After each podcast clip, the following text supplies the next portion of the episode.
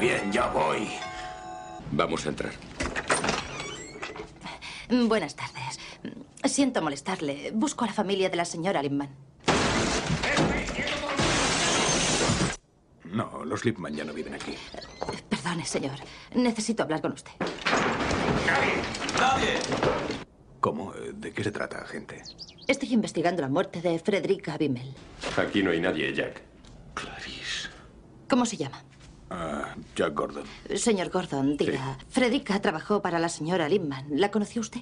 Sí, puede que... No, lo he leído en los periódicos.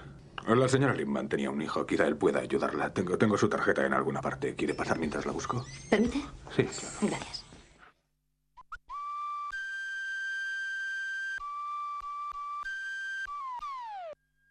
Cultura.eus con Galder Pérez.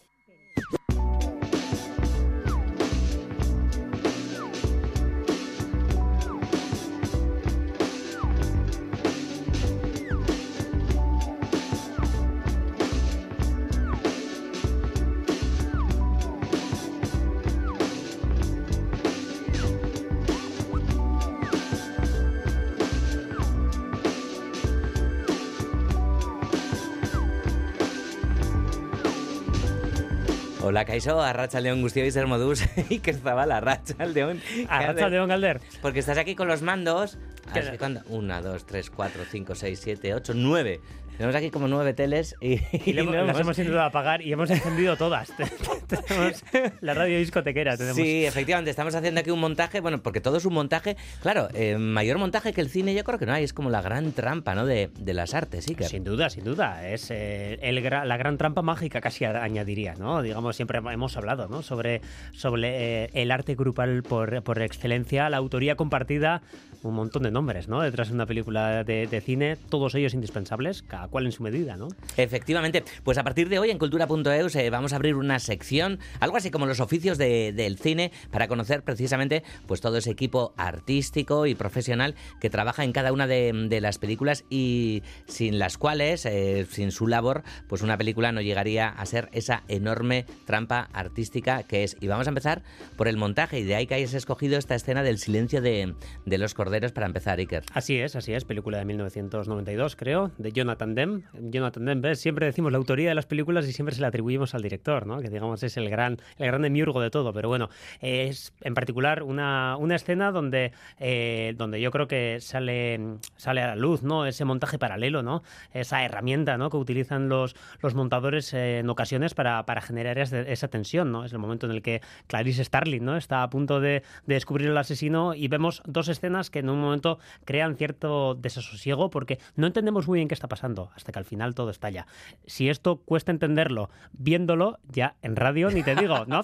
Ya me, me estoy imaginando al oyente, ¿no? Diciendo, ¿pero esto qué es? Pero, Es- pero esto qué... ¿Qué, qué, qué está pasando? Bueno, eh, vamos a hablar con dos montadores nominados, nominadas además a los premios Goya para que nos hablen de su arte y de su profesión con José Ignacio Revuelta y Alberto Zubeldia en la dirección técnica, Esther Murelaga en la producción de redacción. Y comenzamos con el quinteto navarro Los Flamingos que presentan nuevo sencillo como adelanto, cuarto adelanto de su próximo álbum. Para siempre es la canción además que da título a este nuevo disco. Atención Iker porque el videoclip viene creado con inteligencia artificial. Es un videoclip de animación. No sé si llegaremos a hablar o no de la inteligencia artificial con los montadores. Me llamas ganado, ¿eh? Que cualquier día.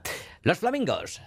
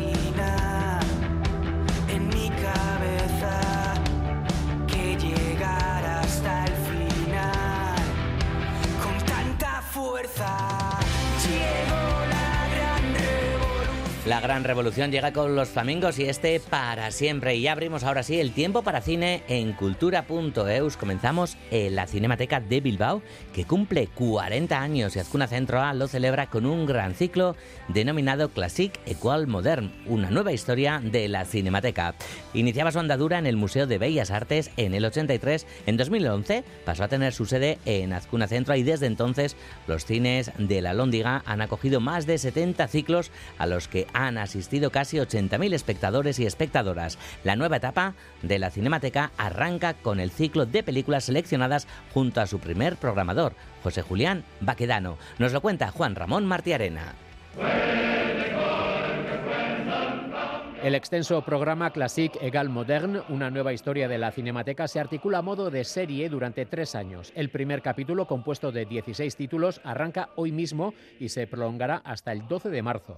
José Julián Baquedano, primer programador de la Cinemateca y de este ciclo, describe cómo se han seleccionado las 45 películas que componen este extenso ciclo los 45 directores más importantes que han pasado por la Cinemateca. Elegimos esos directores y de cada director elegimos la película más significativa y que más audiencia había tenido en la Cinemateca. Por ejemplo, si damos los comulgantes de Berman, es porque Berman decía que era su película preferida. El título del ciclo ha sido tomado prestado de la película Bande Park de Jean-Luc Godard. Fernando Pérez, director de Ascuna Centroa. Esta expresión de classique modern que hemos cogido de la película Bande Apart de Jean-Luc Godard acerca dos términos que tienden a usarse como antagónicos, pero que conforman el paradigma del cine como arte. Lo que hoy se considera clásico fue en su momento contemporáneo, incluso disruptor, abriendo camino a la producción actual a través de la técnica, los personajes o la historia que cuenta. Al igual que en 1983 en el Museo de Bellas Artes y en 2011 en Azcuna Centro A, el ciclo arranca con Qué verde era mi valle, de John Ford. Qué verde era mi valle es una película elegíaca, nostálgica y maravillosa que nos habla de un pueblo galés minero y que es un drama poético porque John Ford era un poeta. Así le dominó Ramón Mois en un artículo famoso en Film Nidal. Entonces John Ford como poeta en esta película o en Pasión de los Fuertes da su talla de poeta otra de las peculiaridades de este ciclo es que la mayoría de las proyecciones serán en celuloide. La mayoría de las películas que se van a ofrecer en este ciclo son en 35 y alguna en 16, con lo cual se sigue manteniendo toda esa cuestión que tiene todos esos grados y esos estratos de conservación, primera, segunda, tercera, polvo, posibilidad de quemarse, conservación, etcétera, con lo cual el proyectar todas esas películas no solo en pantalla grande y ver ese momento de impacto, ¿no? de ver colectivamente el cine y luego los cines Golen y también nosotros en el auditorio pues podemos proyectar 35 milímetros y a también están todos los DCPs y todas las cuestiones de subwoofer, etcétera, con lo cual esa idea de modern eh, igual a classic pues eh, se da también en la propia infraestructura. A qué verde era mi valle le seguirán otros tantos clásicos como por ejemplo París, Texas de Wim Wenders, Ninochka de Ernest Lubitsch, Casablanca de Michael Curtis, Encadenados de Alfred Hitchcock, Roma, Ciudad Abierta de Roberto Rossellini y Eva al Desnudo de Joseph L. Mankiewicz.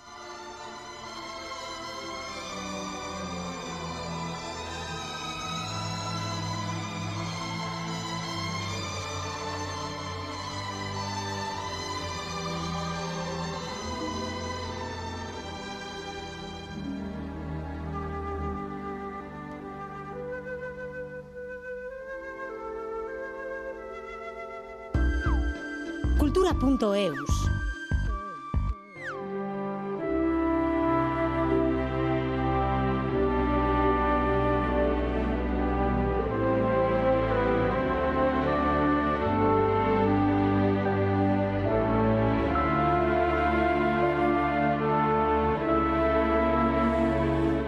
Pues cuando las películas terminan, las luces eh, de la sala se encienden y nos levantamos, ay, yo que sé, estiramos las piernitas y demás, comentamos los sentimientos que recorren nuestro cuerpo después de haber visto esa obra. La proyección suele seguir Iker Zabala eh, pues con una, nombre, con una lista de nombres muchas veces súper larga que, que, pasa ¿no? La, la, pantalla de abajo para arriba. Sí, así es. Todos ellos son artífices de la película, a pesar de que solo nos quedemos con los primeros de la lista. Nos proponemos humildemente corregir esta invisibilidad estas próximas semanas para hablar de los oficios del cine. Los martes y los jueves, los numerosos profesionales que son necesarios para que una película exista. Algunos de ellos pasarán por aquí. Sí, pasarán por los micrófonos de, de cultura.eus. Además, algunos, algunas de ellas nominadas para los Goya, para ese día 10 de febrero. Pero bueno, eh, todas y todos representantes profesionales de uno de los numerosos lados que conforman, como decimos, ese poliedro al que llamamos cine. Esa gran trampa que sin todos estos profesionales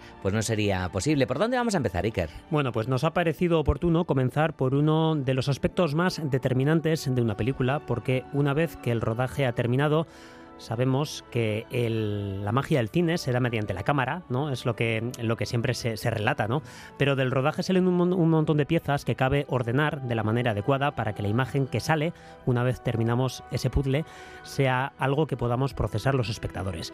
Hablaremos del arte del montaje y empezaremos la sección a lo grande con dos montadores que han trabajado respectivamente en dos películas cruciales de este año. Raúl Barreras, montador de 20.000 especies de abejas, Arracha al León. A Rachaldeón. A Rachaldeón. Y tenemos también a Asten Marchena, encargada de, del montaje de Cerrar los Ojos, la peli de Víctor Erice, también con su nominación a, a, los premios Goya. ¿Qué tal? Bienvenida también y enhorabuena también por esa nominación. Muchas gracias. Bueno, Raúl, eh, Asten, a ver eh, por dónde empezamos, porque el montaje, no sé cómo lo describiríais. Hemos mencionado, ¿no? Ese elemento del puzzle, que a veces se, se relaciona con, el montaje. Se habla también, ¿no? Que, que, es una cuestión de reescribir la película con las imágenes. No sé, ¿cómo explicaríais vosotros qué es montar eh, una película? ¿Cuál es la, la esencia? Asten. Pues sí, lo que decimos así los profesionales es que es la tercera reescritura de guion. El guion se escribe como tres veces, una vez cuando se escribe en, sobre papel, ¿no? En los guionistas, otra vez cuando se produce en el rodaje, porque se toman decisiones de, pues, con los actores, con la, donde se coloca la cámara y todos los equipos, y la tercera vez es cuando montamos, porque decidimos las tomas que ponemos de, de los actores, la intención que queremos dar en cada secuencia, incluso se toman decisiones de quitar alguna secuencia, cambiar el orden, y es la tercera escritura de guion. Raúl, ¿cómo lo sientes tú? Sí, estoy totalmente de acuerdo con lo que ha dicho Asten. Eh, en realidad es tal cual eso, es la, la última fase, bueno, la última sería la postproducción y dentro de la postproducción está el, montaje y es ese momento en el que se tiene que hacer frente al, a, a lo que se ha rodado y mm, después de visionarlo, pues decidir cómo se puede contar la historia de la mejor manera eh, si se puede, de, qué maneras puedes llegar a emocionar, cuidar a los actores y a las actrices. Eh, es un momento muy dialogado entre dirección y montaje para, para llegar a la mejor película posible. ¿Y cuándo empieza ese trabajo de montaje? En cierto modo necesitáis las imágenes para poder trabajar. ¿Entráis en juego una vez el rodaje finaliza o, o llegáis antes? Llegáis, no sé si incluso llegáis a estar en el propio rodaje. Sí, desde el primer día, bueno, realmente el segundo día, en cuanto hay, hay, material, bueno, hay, se puede hacer de varias maneras. Yo siempre quiero estar desde el rodaje. También, entre otras cosas, creo que Raúl también, entre otras cosas, para detectar posibles problemas que podamos que, que, podamos ayudar al director, ¿sabes? O a los actores a, a la toma de decisiones. Eh, siempre desde el principio. Yo intento cuando el director haya acabado el rodaje tener como un primer pegado, un primer pegado mm, con mi, mi visión, la visión de, de, de montaje, ayudándote del guion, para tener como más opciones cuando el director ven, venga a la sala tiene opciones que igual él ni las había pensado, ¿sabes? Para que sea más enriquecedor el trabajo. No sé, Raúl. Sí, Raúl, tú también lo vives así, tú también pisas plató, digamos. Claro, es que va a depender un poco de, del momento en el que en el que te contacten o te contraten, porque no siempre estás desde una desde una fase inicial, ¿no? Me imagino que bueno, al final eh, con yo tengo menos experiencia que, que Ascen y, hay muchas veces que igual eh, llego en, un momento muy próximo que vaya a empezar el, el rodaje o, o sea, yo me imagino que a la, la- la contratan desde eh, muchísimo antes porque va a tener unos tiempos mucho más ajustados de los que puedo tener yo.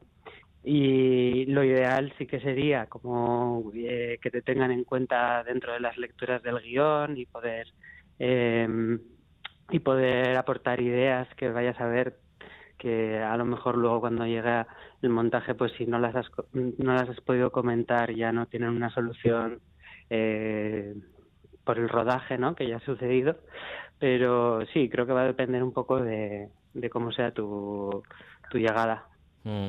Decís que es algo Claro, muy- y sobre todo también cuando...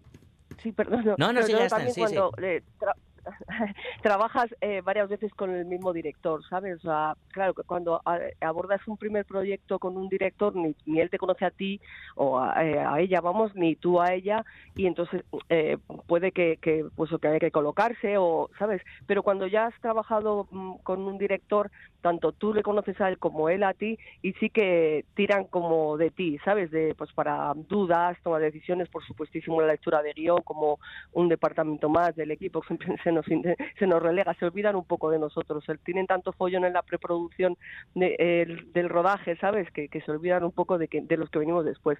Pero yo, yo me peleo mucho siempre que puedo para que, para que estemos ahí y aportemos lo- todo lo que podamos ayudar a, a- a los equipos.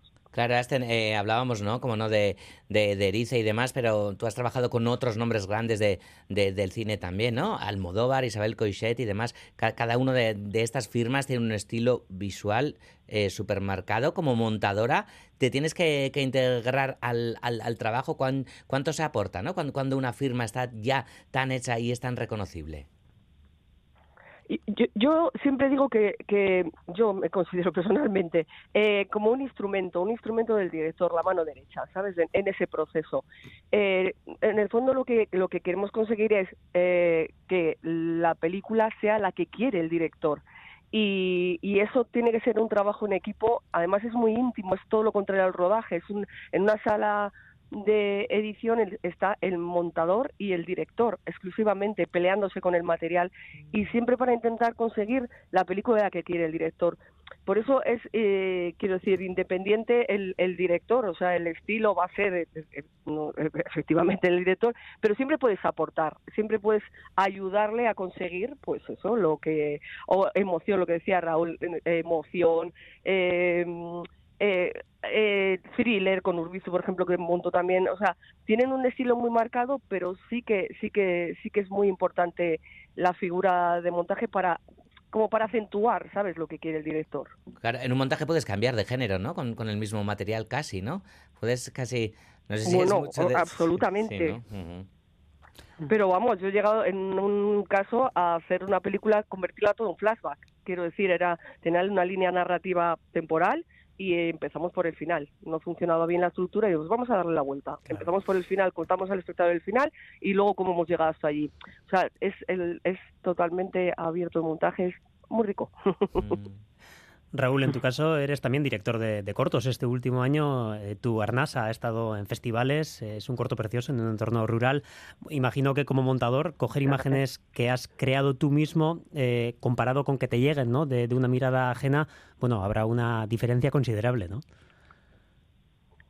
Sí, la verdad es que es un proceso muy distinto porque en general el, el proceso de montaje cuando llegas con una directora o un director nuevo, pues tienes que tener una empatía bestial eh, y llegar un poco a ponerte en la piel de la otra persona para, para entender cuál es su, su ritmo, su estilo y a través de, de esa comprensión que haces de, de la persona que tienes al lado, pues tienes que empezar a montar casi como, como lo haría esa otra persona, ¿no? Entonces tienes que hacer casi un ejercicio de personificación y cuando, cuando me ha pasado en este caso de, de tener que editar tu propio material, pues eh, hay algo más rápido, ¿no? Ya te conoces, ya sabes lo que quieres y directamente montas eh, según tus propios tus propias pautas internas, ¿no?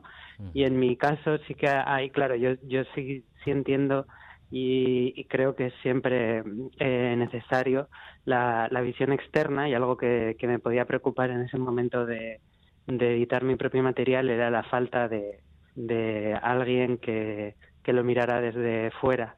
Y, y para eso fue muy importante para mí enseñárselo a distintas compañeras de montaje y, y que a través de sus opiniones pues pudieran pudiera tener casi como ese acompañamiento del montaje, ¿no? Mm.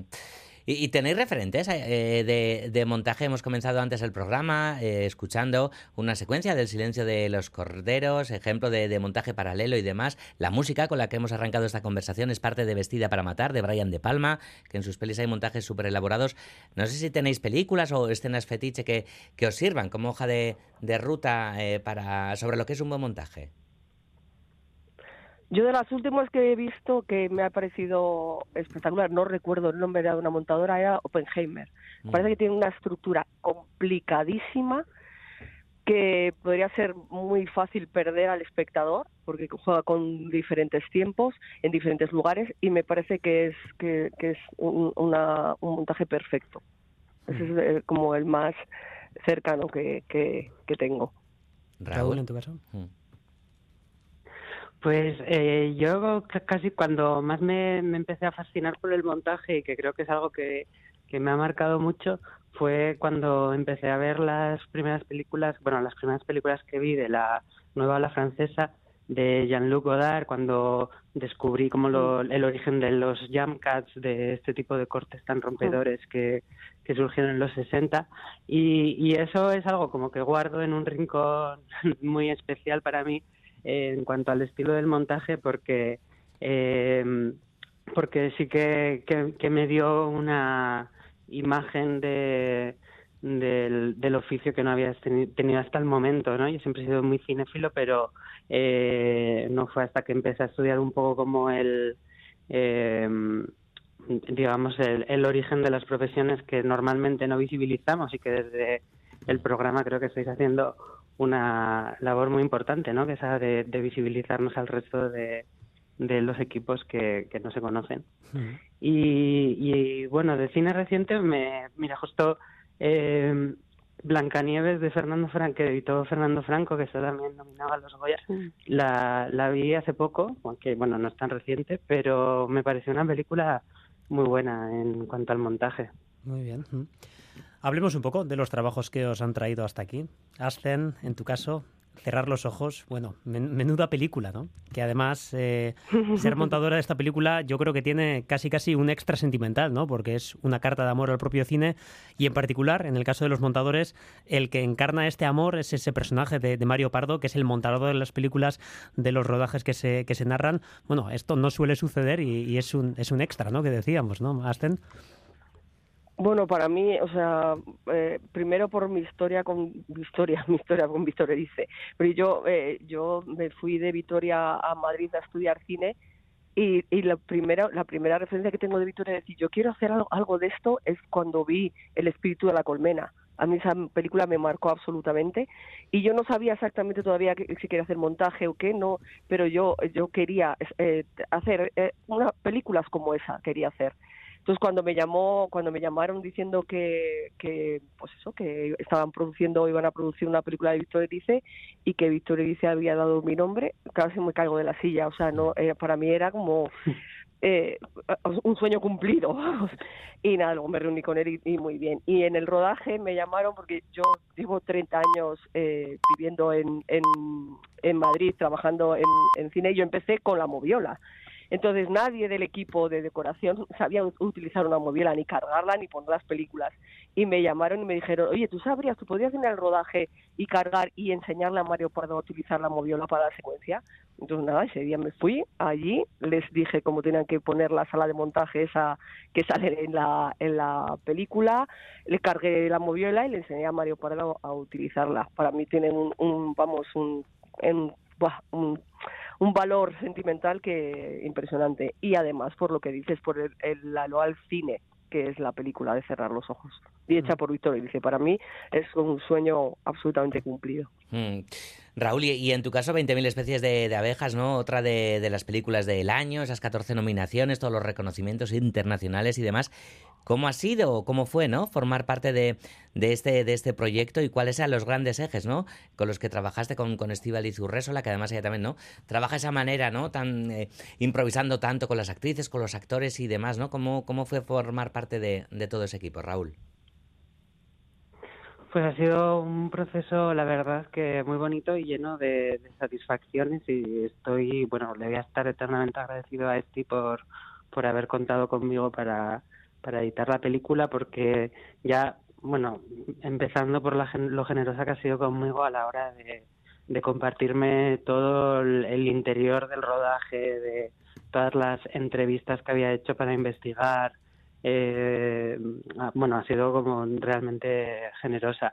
Y, y luego también pues por el hecho de que de haber hecho esta película, ¿no? Más bien, porque creo que es una película que dentro del colectivo LGTB hacía falta, que echábamos de menos y que el rigor y la, y la sensibilidad tan especial que con la que lo ha llevado a cabo este pues eh, ha hecho que para mí haya sido una experiencia muy emotiva también, además de, de, de lo bonito que ha sido todo lo que ha sucedido después, pero ya en el momento del montaje era algo que yo mientras veía el material y demás tenía muchas veces eh, una emoción extrema, ¿no? De- de- con algunas secuencias eh, en concreto, pues se me escapaban las lágrimas viendo el material crudo, o sea que eso es algo que no me había pasado. Wow, y tuviste que descartar además también mucho material, creo, ¿no, Raúl?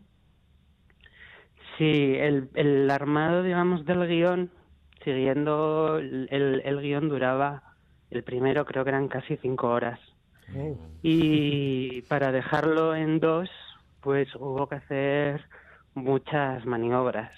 Fue un proceso bastante complejo y en el cual, pues, sobre todo, bueno, en la parte central, digamos que lo que es el inicio y el final se quedó tal y como estaba planteado, pero toda la parte central, sí, sucede en montaje que muchas veces si quitas una, una secuencia, pues eso va a desequilibrar las que vienen antes o después, porque a lo mejor esa secuencia que has quitado ha originado una emoción en uno de los personajes y, y al, al quitarla pues puede que no tenga sentido, ¿no? Entonces hay que hacer otros muchos desplazamientos. Y eh, ese fue, eh, digamos que el mayor reto que hemos tenido durante el montaje. Sí, ¿no? Porque mencionábamos antes, ¿no? Eh, las decisiones que hay que tomar en, esa sala del montaje eh, recurríamos, ¿no? A la figura de, del puzzle, pero también cabe, cabe hablar a veces sobre esa metáfora del laberinto, ¿no? Porque a veces se darán situaciones que parece que no tienen salida y tenéis que ingeniar alternativas para salvar la situación. Claro, volver a plató, volver a rodaje no, no es viable y toca resolverlo con, con creatividad, ¿no? El vuestro es un trabajo muy creativo, ¿no? Esta situación que he descrito imagino que será habitual, ¿no? Sí, no sé si es tanto como un laberinto, porque en realidad no hay esta cosa de sentirte perdido. Es más bien como si fuera un mar inmenso en el cual hay un montón de posibilidades hacia dónde tirar y tú estás solo con, bueno, eh, estás ahí en un barco lleno de gente en realidad, para nada solo, y, y en ese barco tienes que ver hacia dónde tirar porque hay miles de, de posibilidades, ¿no? Eh, en el montaje ves que puedes crear, no sé, millones de películas y, y eso puede abrumarte mucho. ¿Tú, cómo, tú lo sientes como...? Sí, el, el secreto está en elegir, en elegir el, el adecuado, ¿sabes? Elegir el camino adecuado. ¿Sabes? No, no, es lo que dice Raúl, no tanto un laberinto, sino elegir por dónde, ¿no? ¿Por qué, por qué carretera vamos a ir? ¿Qué vamos a, a- a- ¿no? ¿Hacia dónde vamos a ir? Sí. En Cultura.es vamos a, continuar conociendo eh, diferentes profesiones del cine y demás. Os vamos a pedir un favor, bueno, si os apetece, Asten y, y Raúl, eh, nuestra siguiente entrega será con, pues, con personas que, trabajan en producción. No os vamos a decir ni quiénes ni nada, pero a ver qué, lanzaríais, Asten y Raúl, alguna pregunta, alguna curiosidad, ¿no? A, esos equipos de, producción eh, desde, desde vuestras salas, ¿no? De, montaje. Vamos a empezar contigo, Asten. ¿Qué, preguntarías o qué dirías a alguien de producción?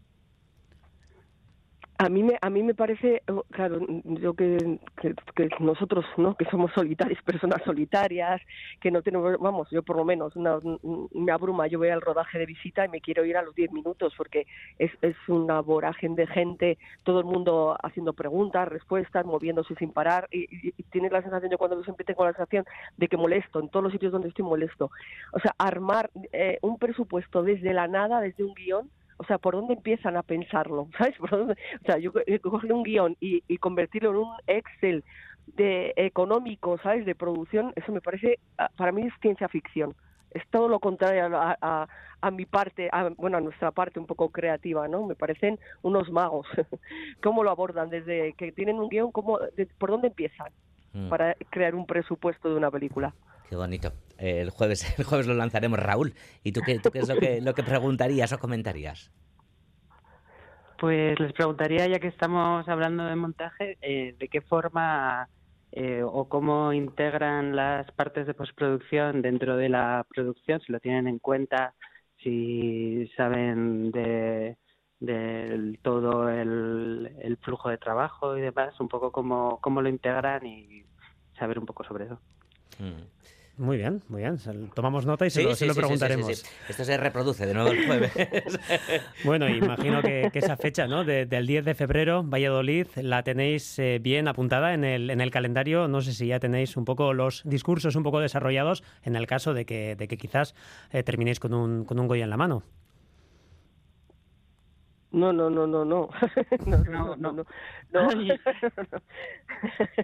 No, no, Nos ni, vamos ni un atisbo. Yo en mi caso, yo en mi caso, eh, cuando fuimos a eh, Asen y el resto de, de personas que estábamos nominadas, nos, nos conocimos en eh, un encuentro que organiza la, La academia nominados. para sí y y ahí nos dijeron que tenía que durar un minuto el, el discurso. Y en ese momento sí pensé, ¿un minuto cuánto tiempo? O sea, ¿cuánto tiempo es que puedes llegar a decir? Pero luego la verdad es que como en mi caso creo que va a ser otra película la que va a ganar en esta categoría, pues no, no le doy muchas vueltas y estoy tranquilo. Sí, no, no a mí, me pasa lo, a mí me pasa lo mismo. Sí, a mí me pasa lo mismo. No, no, no somos. Yo, yo no soy favorita. o sea, creo que tenemos la misma idea, Raúl y yo. Bueno, ahí- Pero de quién favorita. Nos, va- nos vamos a encontrar. Ahí, ahí está la Sociedad de la Nieve, eh, Mama Cruz y, y Robot Dreams. Pues eh, Asten y, y Raúl, si no es antes, nos vamos a ver allí en, en Valladolid, ¿no? Que, seguro que va a ser una fiesta en todos los sentidos y, y es de celebrar, desde luego, el hecho de, de hacer las películas y ya, ¿no? Que tengan todos estos eh, reconocimientos previos. Ha sido un enorme placer, Asten Marchena y eh, Raúl eh, Barreras también, un placer y que volváis muy prontito por aquí. Muchas gracias. Pues un gusto, muchas gracias, muchas gracias por, vi- por lo que ha dicho Raúl, por visualizar, hacer visible nuestro trabajo. Que una película, o sea, es de verdad que es un trabajo en, en equipo de muchísimas personas. Muchas gracias. Es la intención. Es que ricasco y que lleguen nuevos éxitos. Agur, agur. Agur. Agur.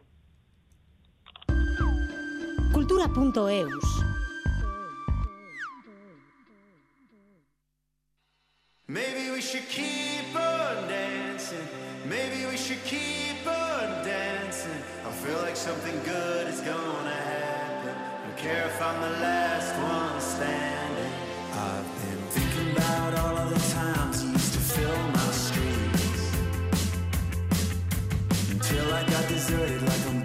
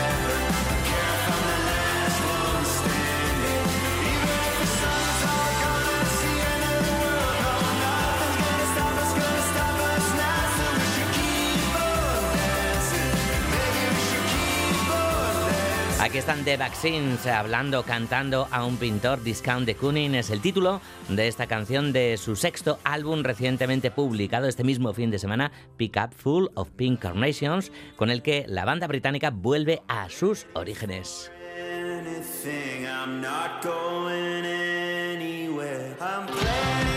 Y nos venimos a Donostia. La Fundación Cristina Nea acoge la nueva exposición de Charo Marañón. La artista gasteiztarra muestra la crudeza de la vida en nuestro planeta a través de seres simbiontes. Mediante un viaje expositivo subraya las graves consecuencias de la cultura de usar y desechar y pretende con ello generar conciencia en torno a la sostenibilidad de la vida en nuestro planeta. Aloña Verasa, a Racha León. Aracha Leombay, mediante un diálogo entre la cerámica y el plástico, la artista Charo Marañón propone un viaje de más de 200 metros, un recorrido dividido en tres espacios diferentes. La primera veríamos un espacio muy marino, seres que llamamos simbiontes, pero en la siguiente ya veríamos que he metido elementos de vidrio y de plástico reutilizados y con eso conforma unas pequeñas instalaciones, el agua totalmente contaminada que podríamos ver unas olas negras eh, apoyadas en unos botes de cristal y ahí dentro vemos ya cromos de peces. Es lo que vamos a tener, solo nos van a quedar imágenes, ¿no? Los seres vivos van a ir desapareciendo. Llegaríamos a la tercera sala, vamos a llegar al que no haya agua, paisajes de sequía, un árbol, lo he llamado resala, arboledas zurdas, serían ya sucedáneos de árboles en la falta de agua. Es solo hay una gotita de agua en un mural en toda la sala. La ceramista lleva muchos años trabajando en el barro junto a otros materiales con la finalidad de crear un diálogo la manera de trabajar, añadir trozos de otros materiales, provocar pues una especie de diálogo. En el año 2010 empecé a añadirles trocitos de plástico de los que tenemos en casa que proceden de nuestra práctica de usar y tirar, pero me llevo también a fijarme cuando paseaba por una playa como la mar nos devuelve esos trocitos de plástico, los iba recogiendo y luego en el taller ya los unía a diferentes esculturas o murales. Entre todas las piezas de esta exposición, algunas son más curiosas que otras, como por ejemplo te puedes encontrar un mural de una mantarraya que yo llamo Tapac, donde el aguijón tiene eh, un trozo de cuerdas de la industria pesquera que aparecen mucho por las playas. Te puedes encontrar un caballito de mar que titula Caballito de mar con corazón rosa y este corazón es un trocito de plástico que encontré en una playa de Cádiz que procede de un juguete, un trocito de plástico incrustado en la, en la escultura de barro. Marañón aborda el tema de la sostenibilidad y de la contaminación con gran preocupación, temas que abordan de lleno nuestra actualidad. Incluso Cristina Nea y Marañón ya prevén alguna colaboración en caso de que los pellets lleguen a nuestras costas de Cristina y Nea me han hecho una propuesta cuando lleguen a las playas de cercanas de Adonosti o bueno, cuando estén apareciendo estas bolitas con algunos peles de la playa haré también una obra de arte. No sé en qué se va a concretar, está a nivel de propuesta, pero sí también igual si, si hay tiempo situarlo en la exposición. De momento la exposición simbiótica permanecerá en Cristina Nea hasta el día 17 de marzo.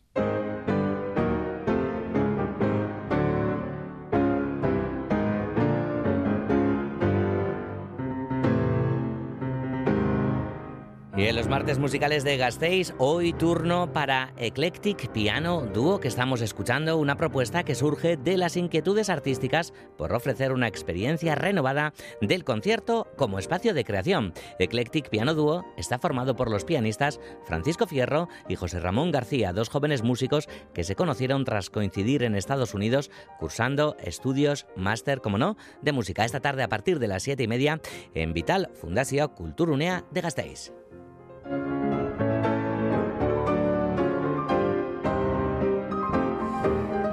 Teatro y literatura unidos en la segunda edición del Festival Literarte. Cuatro dramaturgos navarros han creado cuatro piezas a partir de libros que se leen en los más de 200 clubes de lectura de las bibliotecas públicas de Navarra. Nos lo cuenta Itziar Lumbreras. Cuatro libros, cuatro dramaturgias, cuatro nuevas historias, una puesta en escena. Esto es Literarte, el festival que une literatura y teatro y que cumple su segunda edición en Navarra, un proyecto de la compañía Producciones Maestras en colaboración con la red de bibliotecas públicas. Se trata de un largo proceso. Lo primero es elegir a los dramaturgos y también los libros de los que partirán las piezas que se crearán para el festival. Ana Maestro Juan es codirectora de Literarte. Y en ese proceso que dura bastante tiempo, estos dramaturgos y dramaturgas van a dos, tres o cuatro clubes de lectura a poner en común el libro que han leído, el, material que se está generando y que luego dará como resultado esa puesta en escena más tarde. Los dramaturgos crean con libertad, pero hay una serie de requisitos que tienen que cumplir. Lo interesante, lo curioso y lo difícil es que se parte de cuatro libros muy diferentes y las pautas que se dan a las dramaturgas y al dramaturgo es que el material dramático que generen tiene que durar en torno a 15-20 minutos. Puede haber los personajes que quieran en escena, pero se va a representar por un actor y una actriz. Los dramaturgos que participan en esta segunda edición de Literarte son la propia Ana Maestro Juan, Miguel Goicoecheandía, Yolanda Almeida e Irache García Uriz, que han creado piezas a partir de los libros Quién sabe si mañana seguiremos aquí, de Kim Jong-a, La mujer helada de Annie Ernaux, El adversario de Manuel Carrere y El baile de las locas de Victoria Mas. Nos hemos encontrado cuatro escenas absolutamente diferentes, pero al final llegamos a la misma conclusión, que todos los libros hablan de las pulsiones humanas, de la vida, de la muerte, de los anhelos, y quieras o no, eso luego a la hora de la puesta en escena se va a notar, ¿no? que hay una pulsión común, y nace de un lenguaje común que es el, el lenguaje literario. Pero además de la representación, Literarte propone algo más. Es mucho más porque es llegar a la localidad, vas a este espacio singular. Antes de la función se explica cuáles son los libros que se han seleccionado, quiénes son los dramaturgos y las dramaturgas, se hace la representación y luego se hace un encuentro con este público. Muchas veces te dijo, pues es que yo no lo he reconocido, o, o al revés, qué fuerte, estaba viendo el infinito en un junco, pese a que no salen ni los personajes. Es, dicen, una experiencia completa entre la literatura y el teatro, un punto de encuentro entre los dos. Otro de los objetivos de Literarte es generar sinergias entre los activos culturales de las localidades. Que seas miembro o que acudas a un club de lectura no significa que te guste el teatro, que vayas al teatro habitualmente o viceversa. Puedes ir al teatro, pero a lo mejor no, no te interesa el club de lectura. Está ocurriendo desde la edición pasada que es una manera que se descubran dos mundos que viven muy cerca, pero a veces no se tocan.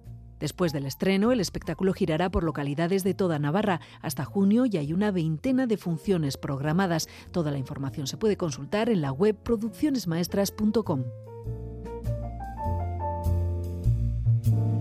A continuación vamos a hablar de varias exposiciones con nuestra comisaria de arte favorita, con Ichaso Mendiluce, pero antes nos acercamos al Fotomuseum de Zarautz, que abre hoy la programación de este año, con una exposición del fotógrafo Iván Gorriti. Nos lo cuenta hoy Hernán Baiza.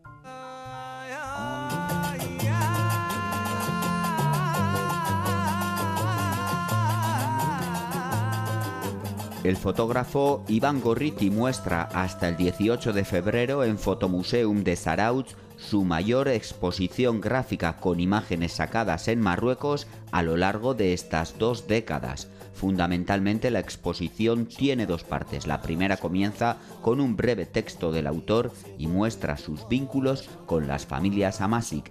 Está compuesta por retratos etnográficos. El propio fotógrafo nos lo cuenta, Iván Gorriti. Ahí aparecen 12 retratos etnográficos, dando a conocer un poco cómo son los rasgos de sus personas y el paso del tiempo en el, también en sus vestimentas. Entre los mismos, Gorriti también ha incluido dos retratos de sus hijos. Y un poco ellos lo que marcan es esa diferencia entre culturas eh, antropológica y luego por otra parte también el vínculo que te decía emocional de que cuando vamos allí vivimos en sus casas, no, no vivimos en sus albergues o lo que sea, sino que vivimos junto a ellos, con la familia Abdur. La segunda parte de la exposición incluye 20 fotos de un metro de ancho tomadas en Essaouira, Sidi Kauki, Mersuga o la cordillera del Atlas. Son imágenes tomadas con cámara analógica, reflex y teléfono, que el autor ha superpuesto evocando de alguna manera los paisajes de Turner que lo que he hecho es que elegir 20 fotos, 20 años. Es decir, en esos 20 años que han pasado, pues las fotografías que creo que son mejores, aquellas que he estado haciendo eh, de forma más de autor, ¿no? Serían las, de las artísticas. Essaouira Aiseuría es la exposición más ambiciosa de Gorriti. El fotógrafo ha organizado una visita guiada para este domingo. Porque hoy se abre al público, pero no hay inauguración como tal, yo había pensado hacer una visita guiada el domingo a las 12 del mediodía, abierta a toda la ciudadanía y gratis. Es decir, que podéis venir quien queráis, quien esté escuchando este programa. Además, será un placer conocer a quien venga. Y ahí lo que haremos es repasar un poco las fotografías e intentaremos que haya alguna aportación cultural, aparte de alguna otra disciplina cultural. Iván Gorriti trata de buscar a través de la exposición los vínculos entre la cultura euskaldun y amasik.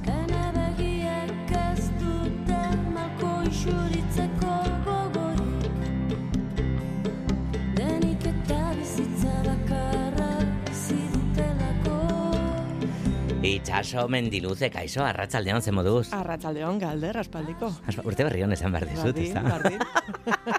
¿Hasta cuándo estaremos? Es que ayer también lo estuve diciendo, digo, bueno, bueno, hasta cuando haga falta, ¿no? Eso es, eso Vale, bueno.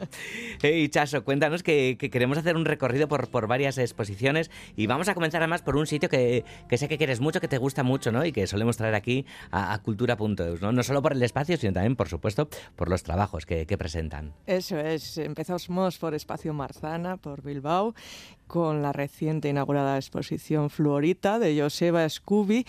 Y bueno, he de decir que, que me ha hecho dudar de muchas cosas esta exposición, porque es verdad que es pintura, es verdad que muchos podrían ser retratos que vemos allí, también es verdad, pero todo nos hace dudar, ¿no? Porque entras en la galería, observas la exposición está, bueno, pues vemos manchas, vemos colores, ¿no? A primera vista todo está correcto, incluso los volúmenes y las tonalidades, pues bueno, hacen una especie de grupos y también tenemos una línea horizontal que se repite en muchos cuadros, ¿no? Que nos marca una linealidad de- del espacio y, y- y, bueno, parece que todo está tranquilo, ¿no? Pero cuando empezamos a andar, esas manchas de repente nos miran tienen ojos, tienen bocas y, y- y- nos, no- nos crean cierta incertidumbre, ¿no? A veces parecen un personaje que, que reconocemos, pero caminamos un poco más y, y- nos damos cuenta de que se ha transformado en otro personaje, en otro ente, ¿no? Las formas van cambiando de, de aspecto, como cuando miras un cuadro tridimensional, que no sabes muy bien lo que estás viendo, a veces una cosa, a veces otra. Y bueno, todos ellos son, son los amigos de, de Joseba Scooby, porque reconocemos sus pequeñas criaturas, sus mitad forma, mitad gesto y, y su perfecta combinación de tonalidades, ¿no? Así que sí, es verdad, Galder, he disfrutado Mm. un montón en la exposición porque, porque son personajes cotidianos, a, a pesar de no darnos cuenta a veces, ¿no? Incluso su autorretrato, que hay uno, tiene, tiene algo que nos recuerda a alguien que no es él ni nosotros, pero lo, pero lo hemos visto, ¿no? No sé si en sueños o, o- o en el vaho del espejo o en una nube, pero, pero bueno, yo volveré a visitarlos, quedaré con todos ellos y, y os invito a que hagáis lo mismo y a que vayáis a descubrir a estos personajes. Qué bueno, y hacer una juerga, ¿no? Mm, También, con, todos, también. con todos ellos. Ta- Todo es empezar. me ha encantado lo que has dicho, ¿no? Me ha hecho dudar y demás, ¿no? Que, que hayas presentado así, ¿no? Esta, esta fluorita en, en Espacio Marzana, obra de, de Joseba eh, Scooby, y ahora eh, pues no nos alejamos mucho, ¿no? No, pues ya, ya que estábamos ahí y, y ya que, pues bueno, están todas las exposiciones eh, presentes, las de Año Nuevo, pues eh, hemos subido a SC Gallery y, y tenemos la exposición de, Pablo Merchante. Cambiamos totalmente de registro, aunque sigamos hablando de pintura, eh, porque en esta ocasión encontramos pequeños fragmentos, ¿no? Que parecen contar un- una historia o es un cúmulo de historietas. Incluso hay un cuadro de grandes dimensiones que nos obstaculiza un poquito el paso y nos redirige en el espacio para, para obligar a rodearlo y, y entrar dentro ¿no? Pasar al otro lado y seguir descubriendo pequeños fragmentos de vegetación que están sobre lienzo y sobre papel. Es una vegetación que juega con la luz, porque todos sabemos que las plantas giran su cuerpo hacia el sol, ¿no? Mm. Eh, así como en casa las, las que tenemos y, y- y conseguimos que sobrevivan, pues vemos cómo se van dirigiendo hacia, hacia la luz y, e intentar escapar por la ventana. Aquí esa direccionalidad le ha permitido a Mercharte jugar un poquito con la luz dentro del cuadro, ¿no? Porque es verdad que cuando miramos un cuadro, al igual que las plantas de interior, nosotros también nos guiamos por los puntos de luz y, bueno, este paralelismo fragmentado y la sensación de adentrarnos en la parte trasera del cuadro pues crea una especie de, juego visual, ¿no? A través de la vegetación que nos hace girar sobre nosotros mismos. Yo paré, giré en eje, ¿no? Y, parece que esos puntos de luz pues te van dando pistas de lo que se está contando ahí o de, o de si hablamos de una sola planta o muchas plantas o, un bosque entero, ¿no? Entonces, bueno, yo recomiendo que, que hagáis ese juego de girar sobre vosotros mismos y y poder observar toda esa trasera del cuadro que, que está llena de pequeños cuadros. Wow, qué interesante. Como además, eh, a veces, ¿no? Como, bueno, como las personas también, ¿no? Las plantas agónicamente, ¿no? Como, ¡bumba! Van tirándose. A- Se suicidan hacia, hacia las ventanas, ¿no? Exacto, Parece- exacto, sí. Entonces, y cuando miramos un cuadro pasa algo parecido, ¿no? Siempre hay un punto de luz, un punto de fuga que te hace redirigir la mirada y, y todo el resto se va se va apareciendo a través de esa luz, ¿no? Bueno, pues a- aquí ha jugado un poquito con eso, con los puntos de luz de, de la vegetación y el sol y, y es lo que ha conseguido, que creemos puntos de fuga y, y puntos de luz en, en el espacio. a experimentar con, con ello en SC Gallery, con el trabajo de Pablo Merchante. Y para terminar por hoy, Chaso, que vamos como rápido, pero está siendo súper intenso e interesante este arranque de año, nos tenemos que ir a, a Artium en Gasteiz. Nos vamos a Artium, eh, ha arrancado la temporada con Randa Maroufi, eh, con, con la exposición titulada Bab Sebda. Eh, es un ejercicio cinematográfico que da cuenta un poco del trasiego fronterizo que, que se desarrolla en Ceuta, ¿no? ese ir y devenir de, de mercancías, de personas y, de movimientos. Eh, Marufi ha cambiado un poco el lenguaje propiamente cinematográfico y ha optado por una narración no solo a través de, de la historia o de las historias que ha ido eh, documentando y que ha visto ella estando allí, sino a través de las formas. ¿no? Para ello ha recreado ciertos movimientos y pautas que se generan en este paso entre los dos países y los presenta bajo dos puntos de vista, uno cenital y, y otro frontal. ¿no? Entonces las historias se, se superponen a veces por el cúmulo de gente y, y los diferentes objetivos, pero en la proyección descubrimos unas pautas de comportamiento que, que su vez han sido relacionadas con formas y colores. ¿no? Por un momento, si, si quitamos el, sonido y nos centramos en, en, los movimientos de las formas, pues yo creo que tenemos una obra muy diferente, ¿no? que, nos da cuenta de ese movimiento, pero sin saber muy bien lo que, lo que está pasando ahí. ¿no? Desde tenemos las caravanas de coches hasta las mujeres con esas mantas de colores vistosos grandes que, que se echan a, a, las espaldas, ¿no? que hacen de fardos. Y, y, bueno, todo es un ir y venir que nos habla de, de las diferencias, de la falta de libertad, del contrabando e incluso de, de la diferente utilización de los cuerpos. ¿no? Entonces, bueno, es una nueva forma narrativa que acerca el lenguaje documental al lenguaje artístico y formal y yo creo que es un espacio que, que nos da pues otra visión, ¿no? De, no, es, no diría que es videoarte, tampoco es cine, tampoco es documental. Bueno, yo creo que es un, un poco un movimiento de, de, formas narrativas y de lenguaje pues eh, de diferentes formas ¿no? Mm. Bapsepta en, en Arti, una obra de, de Randa Marufi, este, este ejercicio cinematográfico para, para comenzar eh, este año. Y Chaso, eh, los tres, ¿no? Piden como mucho ejercicio también por parte de, del público, algo que, algo que también nos gusta, ¿no? Cuando sí, disfrutamos sí, del arte. yo creo que hemos empezado el año un poquito profundos, pero, pero bueno, yo os invito a que juguéis un poquito con lo que os cuento y luego cada uno que saque sus propias conclusiones. Pero bueno, a veces está bien dar un punto de vista de partida. Es que recasco Chaso, mucho Se voy, adiós. 안녕하세요.